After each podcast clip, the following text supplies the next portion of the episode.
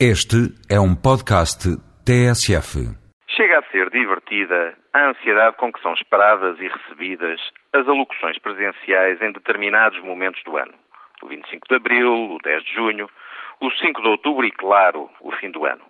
No final de cada discurso apressam-se comentadores, agentes políticos e outros a decifrar os enigmas, perdão, as mensagens e a tirar conclusões em função da sua própria conveniência.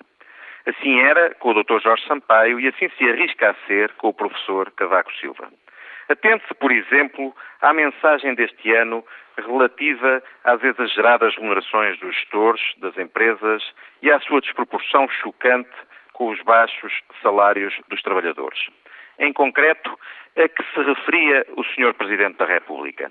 Aos salários dos gestores públicos ou de empresas participadas pelo Estado? E se sim, que defende o Sr. Presidente da República? Que em vez de salários minimamente competitivos, as remunerações dessas empresas sejam tabeladas, como no tempo em que era Primeiro-Ministro, pelos salários dos políticos? Se assim acontecesse, atrairíamos, como no passado recente, a mediocridade da gestão das empresas públicas com resultados desastrosos.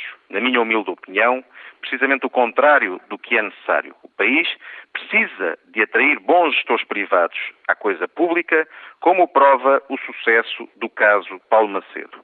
Ou estaria o Sr. Presidente da República, quando produziu estas afirmações, a pensar nos gestores das empresas privadas? Ou de alguma por estes dias mais mediática em particular? Não sabemos. A dignificação e valorização dos salários dos trabalhadores em Portugal é uma causa nobre, necessária e possível nas empresas que, tendo boa gestão, criam riqueza e apresentam lucros sólidos. Mas essa valorização implica reduzir a competitividade das remunerações dos seus gestores, os bons gestores? Parece-me bem que não.